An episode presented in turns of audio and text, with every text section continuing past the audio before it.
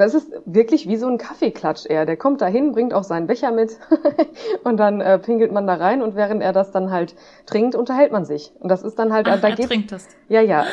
Genau, und ihm geht's dann halt eher um den Schnack. Ne? Das ist halt, ja, ja, das ist Sehr also, interessant. Warum machst du Escort? Es sind immer Abenteuer. Und irgendwie hat mich das total gereizt, es einfach mal auszuprobieren und in so eine ganz andere Welt einzutauchen. Für mich ist das ein starker Ausdruck sexueller Freiheit, was ich da mache. Ohne sie hätte ich das alles nie so akzeptiert, weil sie so positiv damit umgegangen ist, so wie ihr Körper ist. Ja, ich hatte dann einfach noch diese zweistündige Autofahrt vor mir, wo ich so feucht war. Oh Gott, und ich war begeistert. Ich war begeistert und habe zugehört und habe zwei Wochen später gekündigt und mich beworben bei einer Agentur. Ich glaube, da hast du schon etwas gefunden, was einen Escort von einem sehr guten Escort unterscheidet. Hallo, ihr hedonistischen und abenteuerlustigen Menschen. Wie schön, dass ihr hier seid. Heute habe ich einen ganz besonders spannenden Gast, Gästin hier im Podcast. Und zwar ist das Nika. Nika Macht. Nika hat einen eigenen Podcast, der heißt Nika Macht. Und in dem Podcast geht es um BDSM hauptsächlich. Sie ist Domina, lebt in Düsseldorf. Ähm, und ist eine sehr interessante Person, auf die ich schon vor einiger Zeit gestoßen bin. Und jetzt äh, hat es gerade gepasst und wir sitzen uns virtuell gegenüber und äh, sprechen. Das wird spannend. Hallo Nika, wie schön, dass du da bist. Hallo Luisa, ich freue mich auch riesig. Danke für die Einladung. sehr gerne. Ähm, darf ich gleich mal anfangen, dich mit Fragen zu löchern? Und zwar, ähm, Nika, wer bist du eigentlich und wie kommst du dazu, Domina zu sein? Ja, also das ist an sich eigentlich eine recht lange Geschichte. Ähm, es war jetzt nicht unbedingt geplant in meiner Lebensbahn, ähm, dass ich Domina werde. Das hat sich tatsächlich erst so vor, ja, so vor drei Jahren rausgestellt. Mm, vorher war ich tatsächlich die ganz, ja, die ganz normale, in Anführungszeichen, Frau, die dann halt mal so ihren Weg gegangen ist, die dann auch ja ganz normal groß geworden ist ähm, im Dorf und habe dann Abi gemacht, habe dann eine Lehre gemacht, habe dann studiert und nach dem Studium habe ich dann gedacht, Gott, jetzt musst du doch nach Hamburg ziehen, um da mal dein Erwachsenendasein zu starten. Und ja, wie das, äh, wie das Schicksal es so wollte, bin ich dann äh, zu meinem eigentlichen Leben in eine Parallelwelt abgestiegen oder aufgestiegen, je nachdem, wie man das so sieht. Ähm, ja, und bin dadurch äh, ja in das Domina-Business eingestiegen. Erst noch indirekt. Ich habe angefangen in einem Swingerclub zu kellnern. Da habe ich dann Dominas kennengelernt und wie das dann immer so kommt. Hm, wenn man relativ offen ist, ja, bin ich dann so äh, in diese Szene reingekommen. Und als ich dann des Berufes wegen äh, nach Düsseldorf ziehen musste, habe ich dann gedacht, jetzt muss es aber doch auch aktiv ausleben. Da hatte ich so viel Blut geleckt, dass ich dann gesagt habe, jetzt muss ich das selber machen. So bin ich Domina geworden und habe seitdem sozusagen ein kleines Parallelleben. ja. Und du hast ja auch Psychologie studiert, habe ich gelesen auf deiner Website, beziehungsweise sogar mit dem Schwerpunkt auf Sexualpsychologie. Ähm, wann hast du damit ange äh, angefangen, beziehungsweise wie kam es, dass du plötzlich auf die Idee kamst, Psychologie zu machen? Mhm. Also, dass ich Psychologie studieren wollte, das war eigentlich relativ schnell klar. Das war eigentlich so ziemlich beim Abi schon klar, weil ich da schon immer irgendwie so ein Interesse dran hatte. Aber ich weiß gar nicht, ob es heutzutage noch diesen NC gibt, aber damals gab es den noch. Ja, gibt's noch, okay. Und mhm. äh, damals war ich einfach zu schlecht. Und äh, mein Weg führte sich führte tatsächlich erstmal so über eine Hotelfachlehre, weil meine Eltern damals noch ein Restaurant hatten und irgendwie man spinnt ja so rum, man hat so Ideen und Wünsche und man macht es dann doch irgendwie so pragmatisch, dass man sich gedacht hat, ja gut, dann lerne ich halt Hotelfach und dann studiere ich Hotelmanagement und dann mache ich ein Hotel auf, so der Plan. Und äh, das ist da dann anders gekommen. Aber die Psychologie war halt die ganze Zeit schon so dabei und habe immer, ich habe mir immer gesagt, irgendwann möchtest du Psychologie studieren. Äh, und erst habe ich dann halt BWL und Sozialwissenschaften studiert. Und als ich dann nach Hamburg gegangen bin, habe ich mir gesagt, so, jetzt musst du da aber äh, dem nachgehen. Und dann habe ich das an der Privatschule nachgeholt. Und der Bereich Sexualpsychologie, das ist tatsächlich während des Studiums gekommen aber auch schon äh, vorher, während ich so gelebt habe in Hamburg. Also sogar vielleicht schon ein bisschen vorher, weil ich zu Studienzeiten, als ich noch in der Heimat gewohnt habe, habe ich in so einem Online-Shop gearbeitet für Dessous und da habe ich halt irgendwie so immer die ganzen Musterstücke äh, bekommen und habe die dann so angezogen und dann habe ich so den Weg in die so ja eng eine enge Corsage fühlt sich irgendwie ganz cool an. Was macht das mit mir? Das erregt mich irgendwie und das ist aber auf anderen irgendwas macht es mit mir. Mhm. Und deswegen, ja, dann habe ich ja auf der Reeperbahn gewohnt, da wurde ich ja dann sowieso konfrontiert mit sämtlichen coolen Dingen. Und ähm, ja, dann habe ich dann den, das Glück gehabt, dass ich während des Psychologiestudiums dann irgendwann diesen Themenbereich hatte. Ja, und da habe ich dann halt so verschiedene Seminare noch äh, besucht, weil es mich halt einfach irgendwie getriggert hat. Und das ich bin da auch sehr dankbar für, weil jetzt mittlerweile ähm, verstehe ich, warum ich das schon immer wollte. Gut, ich habe das natürlich auf alternative Weise dann so umgesetzt. Ich hätte jetzt auch eher gedacht, dass es dann so in Richtung äh, klassische Sexualpsychologie geht, ähm, Therapie so die Richtung. Gut, jetzt habe ich den Weg des BDSM eingeschlagen, aber äh, kann es dann umso besser kombinieren mit dem Studium, was ich dann äh, absolviert habe. Ja. Was hat BDSM eigentlich mit Psychologie zu tun? Oh, jede Menge. also ich habe das jetzt mittlerweile schon. Für mich ist das, also ich weiß gar nicht, wo ich da anfangen soll. Für mich hat das alles mit Psychologie zu tun, weil ich halt so auf so so viele Menschen treffe, die mh, mm, ja, die tatsächlich sehr, sehr reflektiert sind. Also ich glaube, das ist auch so ein Irrglaube, der da so ein bisschen herrscht. Also oft ist es ja so, dass in dieser, dass es heißt, dass in dieser Branche so kaputte, schmuddelige Leute irgendwie so unterwegs sind. Äh, und ich war mega überrascht und mega fasziniert, was da eigentlich wirklich einem so begegnet. Weil eigentlich ist es ja sogar wirklich fast immer so, dass die Gäste mir halt, die kommen mit einem Wunsch und mit einer Vorstellung, mit einer Fantasie und die wissen genau, was sie wollen, aber halt wissen halt auch nicht die Umsetzung so ähm, durchzuführen. Und das ist halt total schön zu sehen, wie reflektiert diese Leute halt auch sind. Und wenn da mal irgendwelche Themen so ein bisschen schwieriger sind, äh, dann kann man die halt auch wunderbar durch oder mit Hilfe von BDSM bearbeiten. Also das ist ein riesen, riesen Thema. Ich finde aber gerade dieser nonverbale Bereich des BDSM ist halt ähm, mehr Psychologie, als man denkt. Das macht mhm. sehr, sehr viel mit einem selber. Mit mir selber als Domina, als auch mit den Gästen. Ja. Hast du schon, also hast du schon mal erlebt, dass jemand nach einer Session oder nach verschiedenen Sessions irgendwie an einem Punkt, wo er die ganze Zeit festgehangen ist, psychologisch sozusagen irgendwie weitergekommen ist? Ja, total. Also habe ich jetzt tatsächlich auch äh, recht aktuell, dass ich, also ich biete auch Coachings an. Äh, Gerade jetzt in der Corona-Zeit hat das auch, äh, ja, nahm das, hat das gut Anklang gefunden, weil es halt, weil viele halt nicht sich ausleben konnten. Und äh, dementsprechend habe ich jetzt auch Menschen im Coaching, sprich über, über Online-Sessions oder halt per Telefon. Und da betreue ich oder begleite ich jetzt schon ganz lange, ganz lange einen Mann, der sich ja, der irgendwie so gefühlt hat, da ist irgendwas sehr Weibliches in ihm, aber er wusste halt nicht so richtig damit umzugehen und wie er damit, äh, ja, wie er das ausleben könnte. Da war natürlich die Scham, da war die Angst, ne, die Klassiker, die dann so, diese Stimmen, die einen dann da so von abhalten von vielen Dingen, die da auf einen warten. Und ja, dann haben wir das ähm, im Coaching innerhalb des letzten Jahres halt per Telefon besprochen und sind das angegangen zusammen. Und jetzt war vor nicht allzu langer Zeit zum ersten Mal tatsächlich mit mir in der Session und das war schon sehr, sehr schön oder ist immer noch sehr schön zu bemerken, welchen, ja, welchen, äh, welchen Werdegang er jetzt gerade so einschlägt. Das ist total schön zu merken, äh, dass sich, dass sich das alles so gelohnt hat. Also er fühlt sich jetzt viel mehr und er äh, schreibt mir auch zwischendurch äh, von seinen eigenen Fortschritten, wenn er dann mal wieder irgendwie Schuhe angezogen hat oder sich einen Abend mit sich selbst gemacht hat oder oder. Also das ist, ha, das ist schön, das so mitzubekommen, mhm. die Leute dann zu begleiten. Ja. Ähm, wie ist das eigentlich mit deinen Psychologie-KollegInnen? Also ich kann, ich, ich, ich kenne jetzt keine Psychologen persönlich, aber ich glaube zu wissen, dass es Grenzen gibt und Regeln, die dann zum Beispiel besagen, man darf einem Klienten oder Klientin nicht äh, näher kommen, nahe kommen, körperlich. Ähm, habt ihr das auch im Studium gelernt und wie gehst du damit um, dass du diese in Anführungszeichen Regel ja nicht einhalten kannst? Und findest du diese Regel überhaupt sinnvoll? Also ich glaube, ähm, der, das große Wort Psychologie spielt zwar eine Rolle, mm, und es passiert unterschwellig auch einiges, aber es ist ja ein ganz anderer ähm, Kontext. So, also wir sitzen uns da jetzt nicht gegenüber wie im klassischen Fall und reden miteinander, sondern tatsächlich, ja, wir reden auch sehr viel miteinander, aber wir wir agieren auch äh, zusammen und Mm, ich glaube, dass der Bereich der Psychologie passiert da eher so unterschwellig. Das wird jetzt nicht so konfrontativ äh, geklärt und ja, wo, wo, worüber reden wir heute? Äh, sondern äh, das wird kompensiert oder bearbeitet durch das Doing als solches. Und deswegen, mm, eigentlich darf ich mich gar nicht so wirklich Psychologin nennen, weil ich es halt nicht an der staatlichen Uni gemacht habe.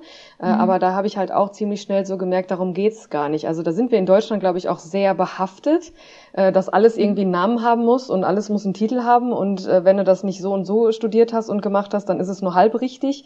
Dabei ist es halt, ich kann von mir aus sagen, ich hatte eine sehr, sehr lange Praxisphase zu jedem möglichen ein Thema in der, in der, im Psychologiestudium und habe dadurch auch selber mh, mm, immer mich selber als Klient gesehen und habe mich dann dahingestellt und das bearbeitet, weil ich halt gedacht habe, wenn ich muss das selber erstmal alles durchleben und meine Themen so bearbeiten, bevor ich da einen auf Psychologen ähm, spiele, ohne das jetzt äh, abwerten zu wollen. Aber ich glaube, das ist ein Thema, was relativ viele ähm, Psychologen als Herausforderung haben, dass die halt nur Theoretiker sind. So und mhm. ähm, damals habe ich mir halt so gesagt, gerade in, im Bereich der Sexualität geht's, soll, darf es ja auch äh, um körperliche Dinge gehen.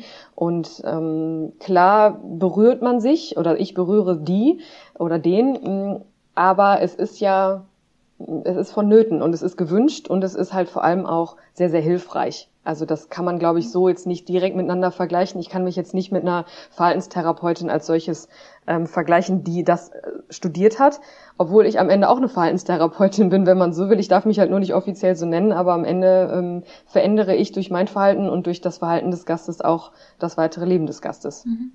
Ja. Ja, spannend. Ich hatte tatsächlich auch letztens mit jemandem gesprochen, der ähm, Heilpraktiker isst und massiert. Und er hat gesagt, er darf als Heilpraktiker nicht äh, eigentlich nicht Sexarbeiter sein, obwohl er, wenn er Tantra-Massagen anbietet, dann auch Sexarbeiter ist, offiziell. Mhm. Ähm, und wir haben auch eine Tantra-Massage zusammen gemacht. Ähm, also er hat mich massiert und das ist, hat auch so viel, so viel Heilungsaspekte und ähm, warum sollen bestimmte Körperregionen dann plötzlich ausgeschlossen werden, nur weil es jetzt meine Vulva ist, plötzlich. Äh, das ist dann tabu. So, ähm, alles andere nicht. Ich meine, der Körper ist ja, der besteht ja aus also meinem ganzen Körper. Und wenn man bestimmte Teile meines Körpers nicht berühren darf, äh, weil das dann irgendwie falsch ist, dann frage ich mich auch, ob grundsätzlich diese Regel mal ähm, überdacht werden kann mit der Berührbarkeit oder Berührung von, von Menschen oder wie eine ganzheitliche Therapie irgendwie sein kann oder oder so und, und, und wie sehr man auch durch die Berührung von Menschen jemanden weiterbringen kann. Wobei da wahrscheinlich eine ganz krasse Abgrenzung auch sein muss zwischen wirklich Menschen, die krank sind und Menschen, die gesund sind, aber die irgendwie weiterkommen wollen oder so. Vielleicht ist das auch irgendwie eine Grenze dabei oder so. Also grundsätzlich, ich musste gerade ein bisschen schmunzeln, weil ähm, ich mir so gedacht habe, naja, also ich befinde mich so oder so schon mit meinem ganzen Doing und mit meinem ganzen Job äh, befinde ich mich sowieso in so einer krassen Grauzone, die ja sowieso, ich meine, wem sage ich das, ne? Wir befinden uns da beide in so einem Bereich, wo man immer mit dem Finger auf einem zeigt und so und jetzt mal ganz stumpf gesagt, dann macht das auch schon nicht mehr nichts mehr aus, wenn man da jetzt irgendwie irgendwelche Grenzen überschreitet. Also das, das Gott sei Dank tun wir das, ne? Das tun wir im Einverständnis mit dem Gast, mit der Gästin. Das ist ja das ist abgesprochene Sache und es hilft. Ne? Und genau wie du schon sagst, ist es halt äh, eine ganz, der Körper ist ein Ganzes. Und nur weil es, weil ich mich im BDSM aufhalte, heißt es ja nicht, dass die Geschlechtsteile da ähm, zwingend eine Rolle spielen, aber sie können auch eine Rolle spielen. Äh, so oder so ist es halt Teil des Körpers. Und wenn der, wenn dieses Teil dann da gerade mit einbezogen werden darf oder vielleicht auch soll, endlich mal, ne, oft wird es ja, darf es ja nicht zum Einsatz kommen, gerade die Genitalien, mm, dann bitte, dann wäre es ja fatal, wenn man das nicht tut. Ne? Und ähm, ja, zum Thema Grenzen, da äh, das durfte ich tatsächlich auch schon mal einmal erfahren. Äh, da wurde, das war aber auch gut, dass es so gekommen ist, weil da half mir mein mein Psychologiestudium dann schon. Da wurde mir nämlich während der Session so bewusst, oh, hier ist aber was anderes äh, gerade, was hier abgeht mit dem Gast. Und äh, mhm. äh, da musste ich dann auch nachher dann sagen, so du, dass ähm, äh, ich, also ich hab, ich konnte, ich darf ihm ja nur empfehlen, sich da Hilfe zu holen, weil es halt ähm, in der Session nachher doch sehr, ähm, ja, es war halt so, man kann halt, man hat halt gemerkt, er leidet, ne? Und er versucht mhm. gerade durch eine BDSM-Session das zu kompensieren. Ich konnte aber merken, dass, dass er nicht anders nach Hause fährt. Also er tut es aus, aufgrund eines Leidensdruckes und nicht aufgrund mhm. eines Wunsches, etwas auszuleben, was er vielleicht nicht kennt oder was ihm hilft. Also von daher, da ähm, durfte ich auch meine Grenzen schon testen und das war auch gut so. Mhm. Ja. Hast du das an irgendwie bestimmten Faktoren gemerkt oder war das eher so ein Bauchgefühl von verschiedenen äh, Szenen, die so vorgekommen sind? Oder wie kann ich jetzt merken, ähm, dass mein Gegenüber gerade psychologische Probleme hat und ich gerade eventuell etwas noch schlimmer mache oder so? Hm, also ich glaube, also die Andeutung, die hatte ich schon am Anfang der Session und währenddessen auch. Das hat sich dann halt immer weiter ähm, ja bestätigt. Das, äh, das finale Ding war dann aber am Ende, also nach einer Session ist es ja dann meistens so, dass man dann ähm, kurz runterkommt, ne, kurz so diesen sogenannten Subspace walten lässt und äh, Zeit und äh, wieder so, so ankommen in der in dem jetzigen Hier und Jetzt und dann ist es halt auch mh, hm, immer so, dass man dann wieder auf Augenhöhe ist und dass man dann reflektiert. Zwar jetzt nicht äh, sehr viel, weil oft passiert ein paar Tage später erst ein bisschen was mit einem. Ähm, von daher hält man das dann relativ kurz. Aber dieser Mensch kam halt dann nicht mehr raus. Also der äh, hat weiter geweint, hat weiter in seinem ähm, kauernden Zustand verbracht.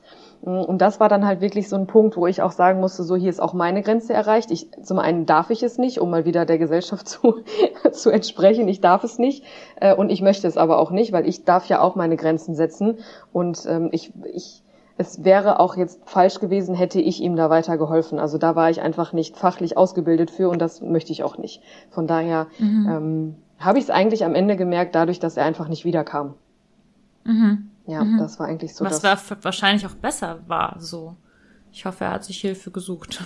Das hoffe ich auch. Also ich habe ihn zumindest nicht wiedergesehen. Ich habe dann auch meinen Kolleginnen gesagt, so hier, da müssen wir ein bisschen gucken, weil natürlich mhm. auch da, äh, Dominas sind ja keine schlechten Menschen, ne? auch wenn man da so ab und zu das und das so hört, ne? dass man da jetzt irgendwie sadistisch ist und dass wir irgendwie, ja, du weißt, was da so gesagt wird. Ne? Äh, aber ja. am Ende ähm, ist es ja klar gibt es da auch solche, aber die gibt es in deiner Branche auch, solche und solche, und äh, die gibt es in jeder Branche. Aber am Ende ist es doch, sind wir auch verantwortungsvoll den Gästen gegenüber und ähm, ja, wir hoffen einfach, dass er sich dann tatsächlich Hilfe geholt hat. Und vielleicht musste es auch für ihn mal so sein, um zu erkennen, äh, oh nee, das, äh, da, da gehe ich gerade den nicht so gesunden Weg. Mhm. Ja. Ja, als Domina oder als dominanter Part ist man ja eigentlich eher der Gebende und eigentlich auch der Fürsorgende, auch wenn man jemandem Leid, Leid zufügt. Da können wir vielleicht später nochmal drüber mhm. reden, aber ich wollte dich nochmal was zum Thema Grenzen und Tabus fragen, wo wir gerade darüber sprechen. Gibt es Sachen, wo du sagst, nee, mache ich nicht, lehne ich ab, äh, du kannst, sorry, da, das geht zu weit und hast du das auch schon mal gemacht, also abgelehnt, Dinge abgelehnt? Ja. Also beispielsweise, wenn du merkst, der andere hat ein psychisches Problem, da legst du natürlich, lehnst du natürlich ab, ähm, wenn du es merkst, so. Ähm, aber noch andere Dinge? Mm, also das mit der, äh, dass es wirklich so krasse Grenzen, zu so krassen, mein Gott, zu so krassen Grenzen kommt, äh, ist tatsächlich nur ein einziges Mal passiert. Äh, da sind dann eigentlich eher so die anderen Grenzen gemeint mit so Wünschen von den Gästen. Ne? Man ist ja am Anfang, wenn man als Domina anfängt, so total fasziniert von allem, was so passiert, weil man ja einfach überhaupt nicht weiß, was eigentlich in dieser Szene auf einen wartet. Und das war am Anfang, habe ich mich dann auch ein bisschen überfordert selber, weil ich halt gesagt habe, so, keine Ahnung, zum Beispiel bei Nadeln. Ne? Da habe ich am Anfang gesagt, auf gar keinen Fall, weil ich selber als Annika Angst hatte vor Nadeln. Also ne, das hat man haben ja die, die ein oder anderen so Blut am Nehmen war immer ein Krampf und war immer ganz furchtbar und so. Und dann musste ich ja durfte ich ja einen Workshop machen, als ich Domina wurde und dann war dann auch Nadeln dran und dann lag ich dann da, wurde ich dann auch im Klinikbett wieder wach, also im Klinikbett im Studio. das war ganz mhm. witzig. Äh, und dann äh, danach habe ich es halt gelernt. Also da das sind jetzt keine Grenzen mehr für mich. Also Nadeln ist vollkommen in Ordnung. Äh, aber natürlich habe ich dann auch so Sessions mitgemacht, wo ich gedacht habe oder wo ich schon so ein Bauchgefühl hatte, oh nee, das kann ich jetzt nicht, das sollte ich vielleicht nicht tun. Aber bin dann mit da rein und habe dann so gedacht, oh mein Gott, ja, nee, also das wird jetzt nicht. Zum Beispiel KV, also Kaviar, ne, sprich ähm, sich ankoten, das ist halt mhm. etwas, das ist halt einfach eine Grenze von mir, da habe ich kein Interesse dran, das bringt mir nichts. Und wenn ich da jetzt auch keinen Spaß dran habe, dann bringt es dem Gast ja am Ende auch nichts. Also mhm. von daher so. Aber du hast es schon mal ausprobiert? Ich war in der Theorie dabei und hab's, ähm, ich sag mal so, ich, ich war auf viele Weisen verwirrt. so, genauso wie mit Vomit, also ankotzen. Das ist halt auch sowas, ne? Das habe ich dann, wobei ich da sagen muss, auch wenn das total also ich habe mich über mich selber gewundert, als ich das gesehen habe, so wie sie das gemacht hat, war ich schon wieder ein Stück weit fasziniert. Also das, das, das nennt man dann immer schon mal gerne so als eigenen Horizont erweitern. Ich hätte nie mhm. gedacht, dass ich irgendwas Schönes darin entdecken könnte. Und ich bin da auch immer noch gegen, weil ich auch den gesundheitlichen Aspekt von der Domina dann sehe. Ich glaube nicht, dass das so gesund ist, wenn man das so regelmäßig macht. Aber in mhm. dem Moment, wie sie, wie sie das gemacht hat, das war, das hatte eine Form von Erotik. Also das ist natürlich äh, ganz schwierig nachzuvollziehen äh, weil man sich ja auch, wenn man ans, ans, ans sich übergeben denkt, dann denkt man ja an dieses Geräusch ne? und dieses einfach, bäh, man fühlt sich schlecht, an dieses mhm. Würgen und so. Und sie konnte das tatsächlich komplett ohne Würgen. Also sie hat einfach nur den Finger in den Hals gesteckt und dann kam es raus. Und dann, mhm. ähm, das war, ja, aber trotzdem, also das sind so, das hat man dann jetzt mal so mit angesehen, aber dank, dein Dank. Okay. Also, Moment, um das jetzt mal zusammenzufassen. Du hast, also du hast eine Fortbildung gemacht als Domina und wo in dieser Fortbildung hat jemand vor deinen Augen gezeigt, wie diese Person, also wie man sich übergibt und auch wie man Kaviar macht. Oder habt sie es auch gezeigt? Also hast du es auch live gesehen oder warst du nur so, Hast du nur die Theorie gehört? nee, also die beiden Sachen waren tatsächlich äh, nach, den, nach der, ja, dem Workshop. Also ich habe entschieden, Domina zu werden, aber damit reicht es ja nicht. Also ich kann ja jetzt nicht in ein Domina-Studio gehen und sagen, hallo, hier bin ich, ich kann das jetzt. Dementsprechend habe ich halt einen Workshop gemacht äh, im weißen Bereich, sprich äh, Nadeln, also alles, was mit Klinik so zu tun hat, Katheter und sowas alles. Also da gibt's ja auch unfassbar viele Dinge. Katheter ist übrigens auch etwas, was ich nicht mache, aber auch mhm. einfach, weil ich es nicht kann. Und da gibt's dann halt die ausgebildeten Krankenschwestern, bitte. Die die, dürfen das dann machen, bitte. Und im schwarzen Bereich habe ich dann halt auch ne, alles Mögliche gelernt, vom Vorgespräch über Fesseln, Schlagtechniken, alles Mögliche, was damit zu tun hat. Und nach diesem Workshop, als ich dann angefangen habe, als Domina zu arbeiten, durfte ich dann halt immer mit in Sessions reingehen und mir das dann halt angucken. Und da waren die beiden äh, benannten Dinge dann auch dabei, neben vielen anderen. Und da bin ich halt auch sehr dankbar, dass, weil so konnte ich halt auch meine Grenzen ähm, erkennen, aber halt auch meinen Horizont erweitern. Also da gab es auch Dinge, wo ich im Nachhinein gedacht habe, ach ja, cool, das, äh, da, da musst du auch mal tiefer reingehen, einfach um das zu verstehen und was das auch mit mir selber macht. Ne? Und wir dann wieder bei ja den. eher faszinierend, was die, was die Person, die das empfängt, dann tut oder wie die sich äußert. Also das finde ich bei solchen Themen eher auch interessant, wie die darauf reagiert. Mhm. Oder wie erregt sie davon ist eventuell? Ja, das ist ein, also das ist ein riesenspannendes Thema. Äh, wenn man das jetzt mal ein bisschen abstuft, mehr oder weniger, wenn wir das mal auf NS, also Natursekt, also anpinkeln. Ne? Das ist ja jetzt vermeintlich ein bisschen entspannter als, als Kaviar, ja. für die mhm. Hörer vielleicht auch. Aber das ist halt auch etwas, da ist total spannend, wie viele Varianten es gibt, wie die Menschen darauf reagieren. Also da ist alles dabei, von einfach Spaß über sexuelle Befriedigung, über Spannung, Faszination bis hin zu, ja, ist halt so. also das ist total aufregend, wie die einzelnen Leute, mit welcher Motivation die das wirklich mhm. machen. Aber das ist in jedem Bereich so. Also das, die sexuelle Erregung ist nicht immer Fokus tatsächlich. Mhm.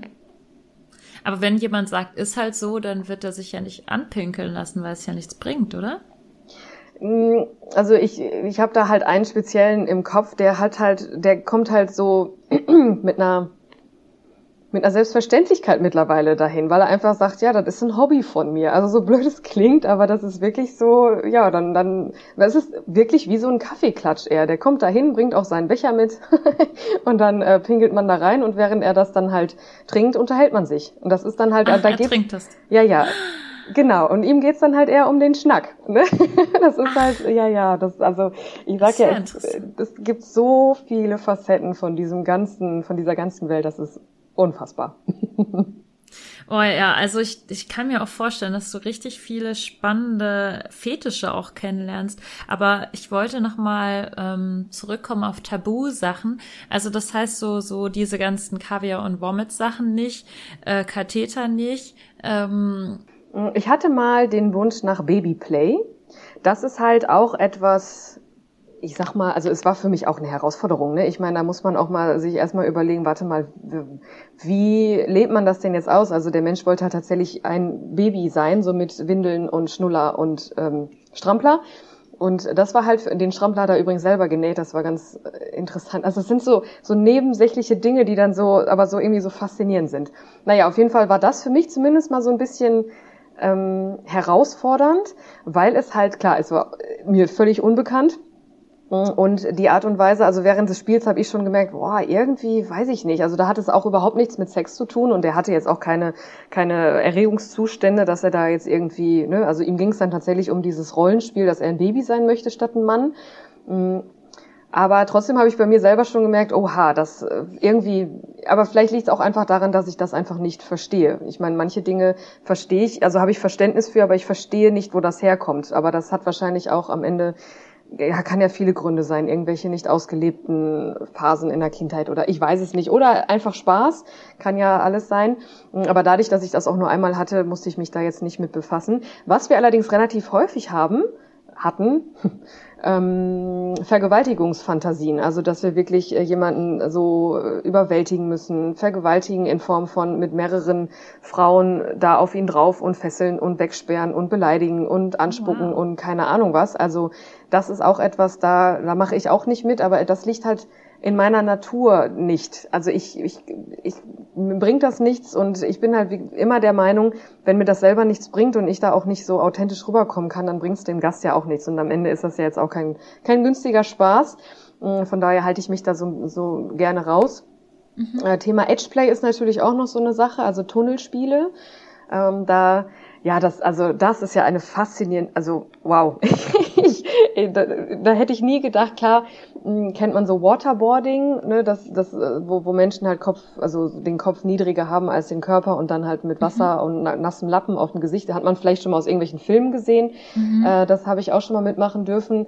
Ähm, da muss man halt immer sehr, sehr aufpassen, ne? Da muss man wirklich ein Gespür für die Menschen haben, so ist das jetzt noch im Spiel oder ist das jetzt mhm. schon nicht mehr Spiel oder wow, also ich habe jetzt noch nicht in der Praxis so viele Edge Plays gehabt, aber ich habe mal, ich durfte mal ähm, Gast bei einem Stammtisch sein. Da wurde ich auch aufgeklärt über, was es alles für Edge Plays gibt. Und klar, wenn es dann so um äh, Knochenbrüche und sowas geht, das ist natürlich schon eine Nummer, ne? Also ja, ich. Das also gibt echt Leute, die das machen, also die ja. sich Knochenbrüche wünschen. Äh, tatsächlich, also da war ein Pärchen, was ähm, ja, ich sag's, ich, ich berichte das jetzt mal ganz neutral, da kann jeder dann selber äh, entscheiden, wie er das äh, bewertet. Dieses Pärchen ähm, findet das halt, äh, findet da eine gewisse Erregung drin, indem er, also er ist der dominante Part und sie der, die devote Part, und sie finden da halt eine gewisse Erregung drin, wenn er ihr halt entweder Finger bricht oder halt Rippen.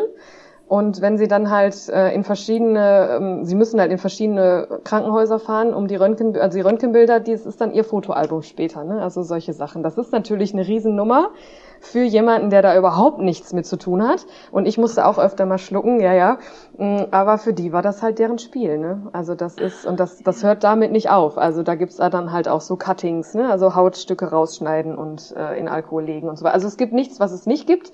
Äh, man muss halt dann als Domina nur selber dann irgendwann erkennen, okay, was passt jetzt noch und was bringt einem dann auch dazu, vielleicht äh, den Job nicht mehr so machen zu können, wie man das möchte. Und das war dann halt ähm, zumindest beim Babyplay oder bei irgendwelchen Raping-Geschichten oder irgendwie sowas, da bin ich halt einfach raus. So, da, mhm. da gibt's dann halt meine Kolleginnen, die dürfen sich da ähm, gerne mhm. ausleben, ja. Oh, ich habe gerade so mehrere Gedanken. Also zum Thema Babyplay wollte ich selber sagen, wo wir darüber jetzt gerade gesprochen haben oder du darüber erzählt hast, hatte ich selber so das Gefühl, oh ja, ich könnte das auch mal machen. Ich hätte auch voll Bock, mal ein Baby zu sein. Also ja. so, weil, weil ich dachte, oh, wenn ich ein Baby bin, dann werde ich so umsorgt und dann nehme ich, nimmt mich jemand in den Arm und wiegt mich so und trägt mich rum und also irgendwie hatte ich dann plötzlich so ein Gefühl, dachte, ah ja, okay, das kann ich irgendwie total nachvollziehen. Ähm, und zu dem anderen, also du bist da ja dann wohl auch viel tiefer in irgendeiner Blase drin von Menschen, die eben auch in diesem Hardcore-BDSM-Bereich sind, wo sie dann sagen, okay, Knochenbrüche und Cuttings. Ähm, würdest du jetzt sagen, und das ist auch wahrscheinlich ein krasses Vorurteil, ähm, dass diese Menschen tatsächlich, wenn sie mit diesen Knochenbrüchen oder mit diesen ganz schlimmen Sachen in Anführungszeichen. Ich habe auch mal gehört von einer Situation, in der jemand äh, jemand anderem den Mund zugenäht hat. Ähm, würdest du sagen, diese Leute haben ein Psycholo psychisches Problem? So, du darfst es jetzt auf jeden Fall auch entkräften. Ich sage das jetzt wirklich nur als Zitat von einem Bullshit-Bingo-Vorurteil. Haben diese Leute psychische Probleme? Fragezeichen.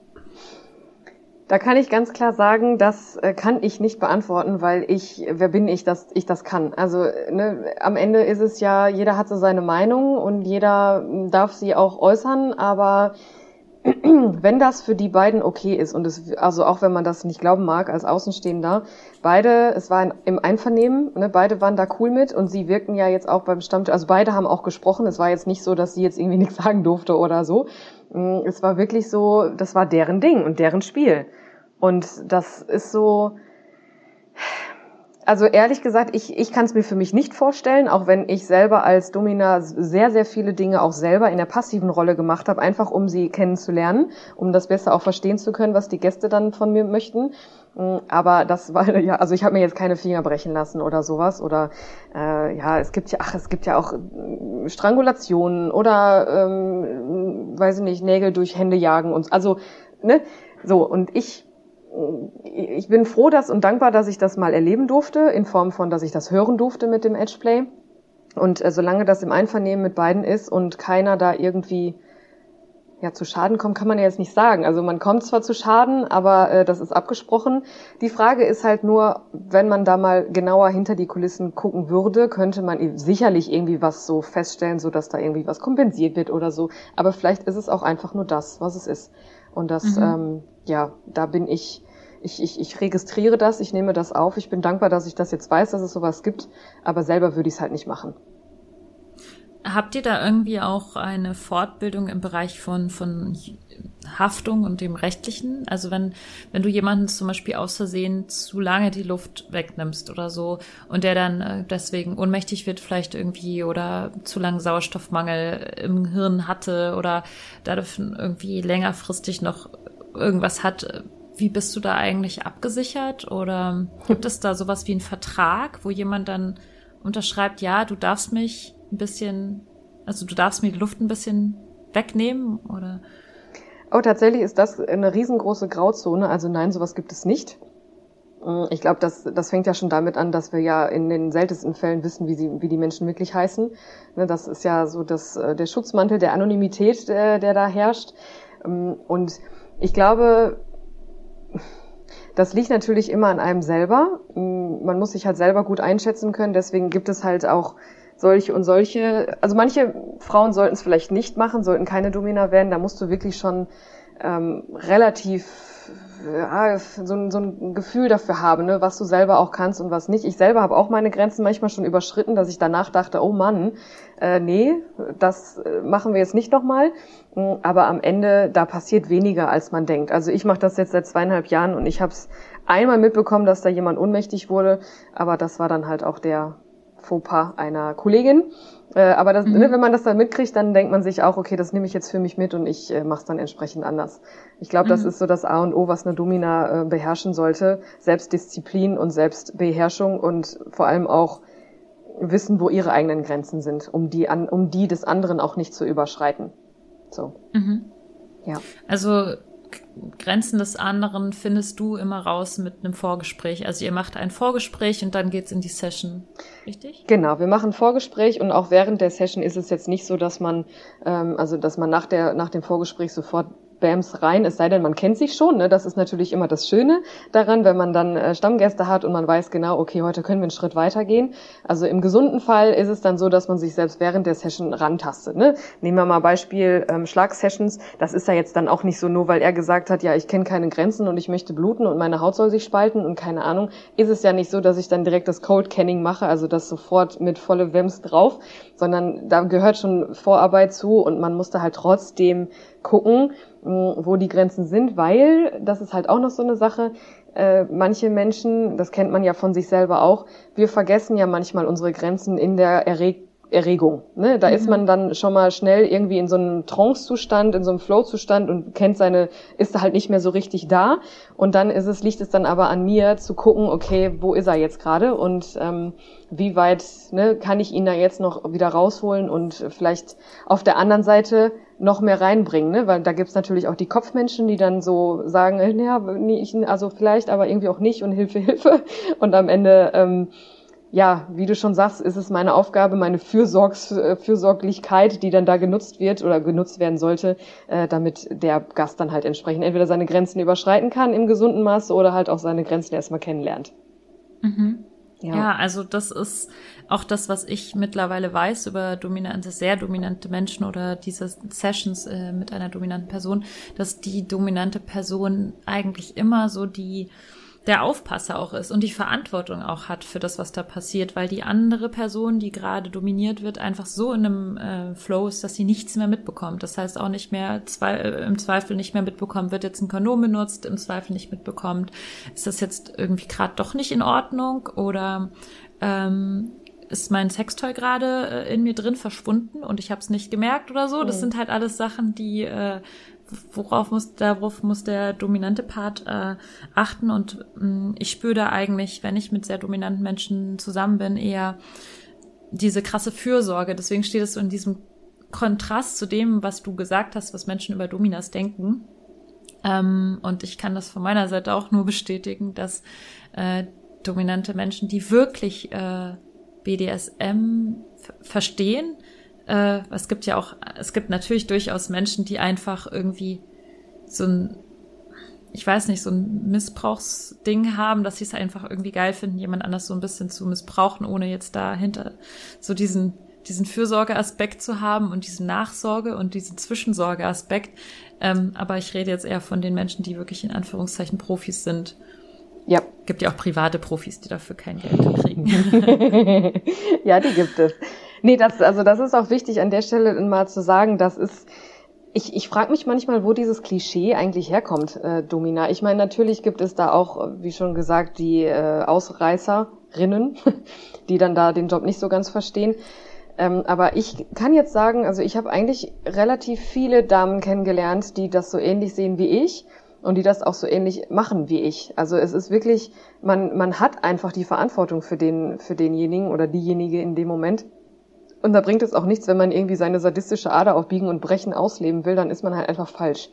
Deswegen, ähm, Dominanz ist, glaube ich, gesund, wenn man das in sich trägt, wenn man da nicht groß drüber spricht. So kann man das, glaube ich, sagen. Äh, das merkt man einfach. Und man merkt das, dann, dann, dann kriegt man auch so Antennen dafür, was der oder diejenige in dem Moment halt wirklich braucht und wo man ihn oder sie dann auch abholen muss, damit eben nicht irgendwie sowas passiert, dass man im schlimmsten Fall mit einer Art Trauma da rausgeht. Das wäre ja, ja fatal. Ja. Wow. ähm, ich dachte mal, da du ja auch irgendwie sehr viel mitbekommst und sehr viel hörst von Menschen und ähm, natürlich auch das Hintergrund deiner, deiner Ausbildung und den Hintergrund deiner Ausbildung hast, ähm, was, was wollen denn Menschen deiner Meinung nach? Was ist das, was Menschen brauchen oder was sie sexuell vielleicht wollen oder was sie auch generell wollen? Ah, da gibt's viele, viele verschiedene Dinge. Also ich glaube, ganz, ganz oben steht doch immer so dieses mal den Alltag vergessen. Hm, wenn man jetzt zum Beispiel relativ unbedarft in dieser ganzen, in diesem ganzen Bereich lebt. Klar gibt's dann auch die ganzen alten Hasen, die dann sagen, ja, ich stehe einfach auf äh, Harnröhrendehnung oder ich stehe auf äh, Nadeln oder ich stehe auf äh, Fesseln jeglicher Form. Mm, die, die brauchen das dann auch wirklich so, wie sie es aussprechen. Aber ich glaube, grundsätzlich, wenn man das mal so über, ähm, überdimensioniert sieht, einfach mal etwas machen, was nichts mit dem Alltag zu tun hat, viel loslassen. Gerade ne, die die äh, Stressgesellschaft ist ja oft so, ne, dass man da irgendwie Gott weiß was für Ansprüche bedienen muss im Leben, sei es jetzt als als Mutter, als Ehefrau, als Ehemann, als äh, Führungskraft, als Praktikant, da fängt's ja schon mit an. Ne? Also das ist ja egal, welche Stellung du auch hast, der Druck ist ja immer da und die Leute sind einfach gestresst. Und viele meiner Gäste, das Klischee wird tatsächlich bedient, gerade die Führungskräfte, die da was zu sagen haben und den ganzen Tag da delegieren müssen, die wollen halt delegiert werden von mir.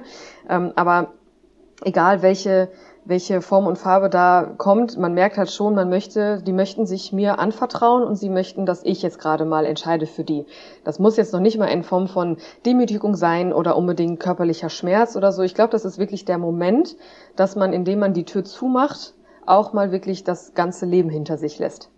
Und das ist mhm. so, ja, jeder hat ja irgendwie so seine, seine Kompensationsmöglichkeit. Äh, Im, Im besten Fall hat man das. Der eine hat ein Hobby, der andere hat irgendwie einen Extremsport, der andere, äh, weiß ich nicht, puzzelt abends oder spielt Schach oder egal was.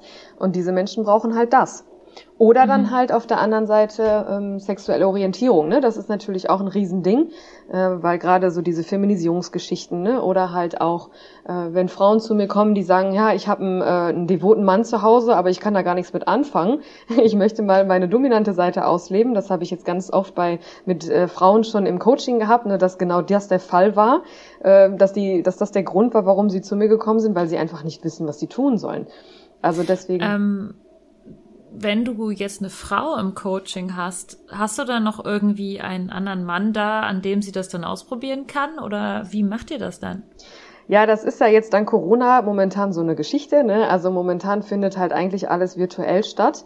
Außer Pärchen kommen zu mir, ne? die, die kommen dann halt natürlich zu zweit. Und das hatte ich, mhm. ach, da hatte ich auch schon so wunderbare Sessions, wo dann halt äh, ich quasi vorgemacht habe, ne? dass äh, ich mit dem Mann da, ich habe den Mann dominiert und habe ihn halt entsprechend gezüchtigt und ihr dann halt äh, subtil dadurch gezeigt, wie man es machen kann. Und dann hat sie es nachgemacht und am Ende war das pure Liebe. und oh, sie wow. sind glücklich nach Hause gegangen. Das ist immer so das. Schönste, wenn das dann so passiert, dass man halt während der Sessions schon merkt, boah, da ist jetzt einiges passiert in der Beziehung und das wünsche ich mir halt auch für so viele Pärchen, dass das genau passiert, weil ne, da müssen wir glaube ich nicht drüber sprechen, wie dass die Kommunikation in der, bei bei vielen Pärchen einfach völlig daneben läuft und wenn sie mal anfangen würden miteinander zu kommunizieren, nicht nur zu sprechen, äh, dann würde da würden viel würde viel mehr Liebe auf dieser Welt passieren und das bin ich immer dankbar, wenn dann so Pärchen zu mir kommen, die das dann halt zusammen mit mir ähm, entdecken, sagen wir mal so. Mhm. Genau, also mhm. es gibt äh, ganz, ganz viele verschiedene Beweggründe, zu einer Domina zu gehen. Ähm, und ich habe jetzt, also das ist auch so mein Ansinnen, ne, dass ich das jetzt halt so ein bisschen aufbreche ne, und, und, sa und sagen kann, Leute, es ist nicht alles so. Das ist nicht nur dieser Chef, der zu mir kommt, um verprügelt zu werden und um seinen Kopf in meinen Schoß zu legen. Gibt es, ja, aber Gott sei mhm. Dank gibt's das. Mhm. Ne? Ja. Und also wenn du jetzt so Paare bei dir hast, ähm, machst du dann auch erstmal ein Vorgespräch oder würdest du schon sagen, du machst schon fast wie so eine Paartherapie oder so ein Paarcoaching und bietest du sowas dann auch an? Ähm, Mhm. Also das Vorgespräch gibt's immer, weil das ist halt auch für beide Seiten einfach fairer. Ne? Ich meine, theoretisch könnte ich jetzt sagen, ja, guckt euch meine Seite an und dann, äh, also mich gibt es ja schon, also ich müsste da jetzt mich nicht mehr präsentieren, aber für die ist es natürlich auch schöner, mit mir persönlich mal zu sprechen und für mich, ich musste auch wissen, was denn überhaupt Thema ist. Ne? Da gibt's ja solches und solches. Und ähm, das gibt es halt immer und äh, die Session als solche, ja, ist natürlich wieder so eine Sache. Theoretisch würde ich als Paar, würde ich es als Paartherapie bezeichnen. Ich darf mich aber nicht so bezeichnen, weil ich halt keine ausgebildete Paartherapeutin bin. Mm, aber am Ende ist es schon, äh, nennt jetzt Workshop, Coaching, Therapie ist ja eigentlich egal. Hauptsache, man arbeitet halt zusammen und äh, man geht da am Ende äh, anders wieder raus. Also von daher ist das halt, ähm, kann man so und so sehen. Aber ja, es ist immer schön, wenn Pärchen zu mir kommen, weil das halt einfach auf anderer Ebene so passiert. Also Beispiel, das ist immer so mein Lieblingsbeispiel. Liebe Grüße ja, an der ganz Stelle. Beispiele bitte. ganz liebe Grüße an die beiden, die werden es wissen. Ähm, sie, also es ist schon was länger her, aber sie war hochschwanger und sie möchte, sie wollte halt ihrem Mann äh, mit einer Session danken dafür, dass er so äh, sie, sich so gut gekümmert hat in der Schwangerschaft. So schön, da war ich ja mhm. schon wieder. Ach, so und dann war das dann tatsächlich so er der devote Part und sie sagte dann aber, naja, ich bin halt jetzt im achten Monat schwanger, ne, und ich, boah, ich kann das jetzt gerade nicht. Ich möchte mir jetzt nichts anziehen, mir passt eh nichts und bücken ist auch nicht und so, also ganz so wie du und ich, so ganz schön einfach. Ja, und die beiden sind dann halt dann tatsächlich zu mir ins Studio gekommen. Sie hat sich dann auf meinen Thron gesetzt, hat sich das angeschaut, äh, wie ich ihren Mann da bearbeite.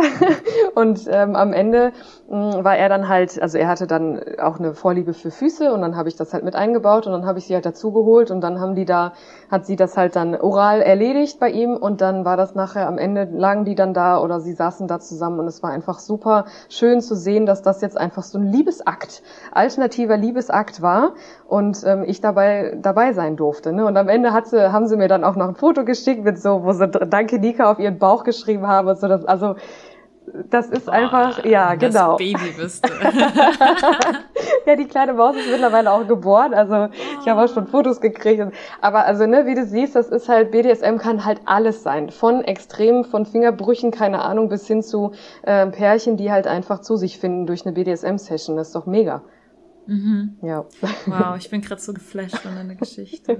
Oh. Ja, ich auch. ja. Ähm, Hast du eigentlich mit deinen KundInnen auch Penetrationssex? Weil ich, wenn ich jetzt sage Sex, dann hast du mit denen Sex, weil ich persönlich finde, Sex umfasst sehr viel mehr als das Reinstecken von etwas in etwas anderes. Ähm, aber hast du mit deinen KundInnen auch Penetrationssex?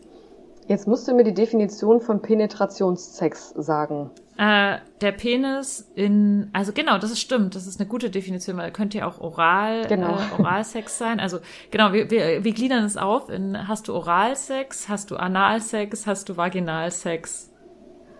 So ist das jetzt alles? äh, Handjob vielleicht noch, ich weiß es nicht. Gehört Stimmt, das auch Handjob, ja, okay. äh, weder noch. Genau. Weder noch. Ich habe überhaupt gar keine sexuelle Interaktion mit meinen Gästen. Es gibt also keine Kondome in deinem Repertoire. Doch, für die, für die Dildos. Doch, Moment. Ja, das stimmt. Aktiv und passiv haben wir vergessen. Du hast äh, passiv keinen Penetrationssex in Oral, Vaginal, Anal Bereich, mhm. aber aktiv hast du wahrscheinlich Penetrationssex mit äh, Strap-ons und so weiter. Ja, Strap-on, das ist eine sehr interessante äh, Sache, die du da ansprichst. Das habe ich am Anfang gemacht, hm, habe dann auch sehr viel darüber erfahren. Also ich hätte niemals gedacht, dass ein ganzer Unterarm in einen Menschen reingeht. Das habe ich auch nur sehen dürfen. Ich habe es selber oh nicht God. gemacht. ich, also deswegen, da, da wären wir wieder bei der Faszination. Kannst du dir vorstellen, ich, ich saß da quasi auch so mit dem Blick auf das Geschehene. Und ich war wirklich einfach nur fasziniert, wie das Und das geht. war dann wahrscheinlich anal. Das war anal.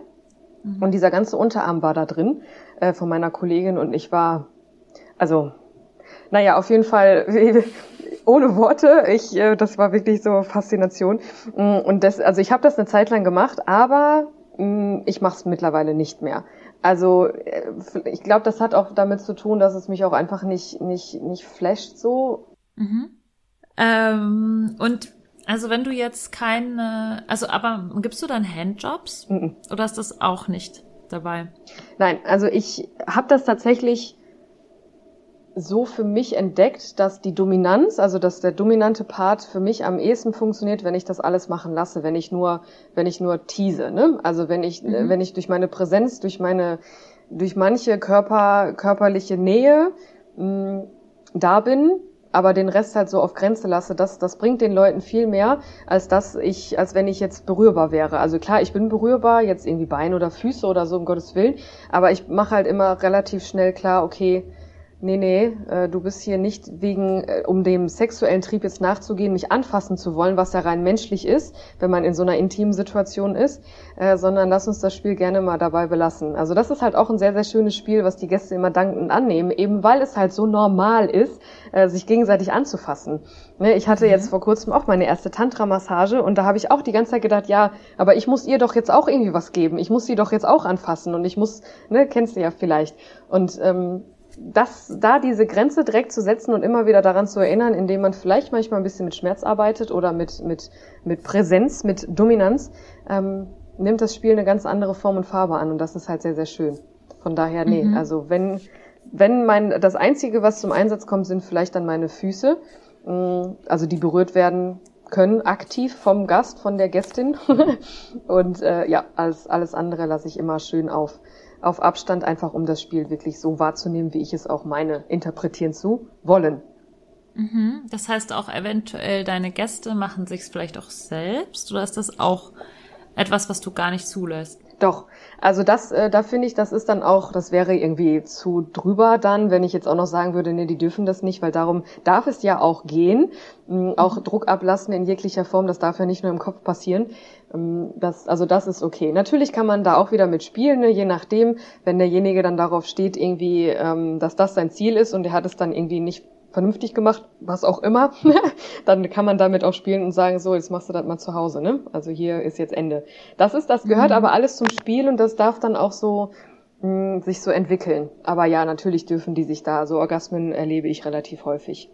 Was heißt mhm. relativ auch nicht. Also so, mal so, mal so. Manche wollen das auch gar nicht, weil sie eben diese Fantasie mit nach Hause nehmen wollen. Stichwort mein Trampling-Gast. Also das, das ist so faszinierend, äh, dass es halt so, er kommt zu mir zum Trampling. Für die Leute, Was die das nicht, Trampling? genau, für die, die das nicht wissen, äh, ich tanze ich dann auf denen. ja, genau, das ist so meine, so vom Trampeln. ja, genau, meine, äh, meine Tanzfläche sozusagen. Gibt's Aber auch nicht mit Schuhen, oder? Doch, also gibt's auch. Ich habe auch einen Gast, der äh, ist dann immer ganz stolz auf die eine Narbe von meinem Pfennigabsatz, der dann sagt er immer, die ist von dir. das ist total Total spannend. Naja, aber meistens ist es dann eher so im sportlichen Bereich, ne? Also, dass man dann irgendwie eine Fitnessstunde nachahmt oder sowas. Also, das ist, ich sag's dir, das, ach, herrlich. Naja, auf jeden Fall ähm, gibt es dann halt auch einen Gast, der das bewusst so möchte, ne? Der hat dann halt einen ganz, äh, ganz, äh, ja, off, nicht offenen, also gereizten Brustkorb, ne? Weil natürlich, wenn ich da halt lange drauf rumtanze und an der Stelle, macht das nicht bitte nach einfach so, da muss man auch auf gewisse Ach Dinge achten, sonst wird's zum Edgeplay. Also da muss man wirklich aufpassen. Ähm, aber ja, er äh, möchte das dann gar nicht so, der macht dann das Rollenspiel mit mir oder ich mit ihm und dann fährt er nach Hause und dann erledigt der das äh, so für sich. Ah. Genau, also das passiert dann auch oft. Hast du auch äh, Gäste, mit denen du so eine Art virtuelle Kommunikation hast? Äh, in dem Sinne, dass, dass sie irgendwas tun müssen oder etwas nicht dürfen. Zum Beispiel, sie dürfen nicht kommen oder keinen Orgasmus haben und äh, du darfst es dann nur per WhatsApp-Nachricht oder per E-Mail oder was auch immer erlauben dann? Oder gibt es sowas, was über die Session hinausgeht, wie so eine Art Szenario?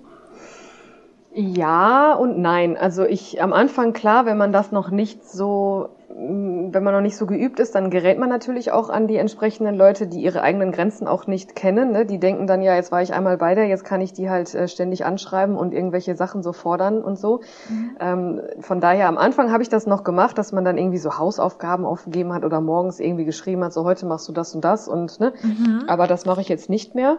Äh, sondern ich konzentriere mich tatsächlich auf die Menschen, die so, ähm, ja, wo das eher so diesen psychologischen Hintergrund hat. Aber es gibt natürlich auch Gäste, wo ich das dann gerne mache, so Stammgäste, die ich halt schon ganz lange habe, aber das ist dann eher so auf Humorbasis. Das ist jetzt nicht so, dass ich dann mh, mm, ja, weiß ich nicht, dass ich dann jetzt irgendwie sage, so, äh, du kommst jetzt her, ich äh, leg den Peniskäfig an und dann kriegst du den erst in einer Woche wieder oder so. Ja, sowas dachte ja. ich zum Beispiel. Gab's also, auch? Machst du sowas gar nicht? Also vor Corona gab's das schon, äh, ne, da war das ja alles ein bisschen einfacher. Das mit Corona hat halt auch viele Gäste verändert. Ähm, mhm. Und es ist ja einfach jetzt nicht mehr so wirklich möglich, ohne irgendwie blöde Umstände zu haben oder irgendwelche Aufwendungen machen zu müssen. Mhm. Aber vorher gab es das schon, natürlich, dass man dann irgendwie äh, vorher, morgens dann irgendwie einen Peniskäfig angelegt hat. Aber ich muss sagen, ich habe tatsächlich mehr so Aufgaben ähm, angenommen, weil ich das selber auch total cool fand oder finde immer noch, wenn dann so Anzugträger morgens mich anschreiben oder ne, ich kenne mhm. ich kenn sie dann ja, ähm, hör mal, kannst du mir oder können sie mir, je nachdem, bitte noch kurz eine, eine Corsage binden und dann kommt er zu mir und dann bin ich in die Corsage und dann zieht er das Hemd drüber und dann geht er arbeiten. Ja, oh. das ist das ist immer so, dass da geht mein Herz auf. das ist richtig geil, ja. wenn ich mir vorstelle, dass jemand im Büro das drunter hat und so. Mhm. Wow. Passiert öfter als du denkst. Kriegt die Person es dann aber alleine auch wieder ab? Ja, ja, ja. Also das sind natürlich jetzt auch keine, das kannst du jetzt nicht machen mit irgendwelchen Dingen, die irgendwas abschnüren, so ähm, Eier abschnüren oder so, das wäre dann äh, ziemlich dumm, wenn du es tust, weil das geht natürlich, da musst du schon beibleiben so. Es sei denn, äh, viele können das auch selber, also auch da, äh, ich bin immer wieder faszinierend, wie viele Männer äh, sich selber die Eier abbinden können. Mm, und das, da muss man aber halt aufpassen, ne? Da geht's dann halt, glaube ich, eher so um diesen, äh, darf man das sagen, Mindfuck?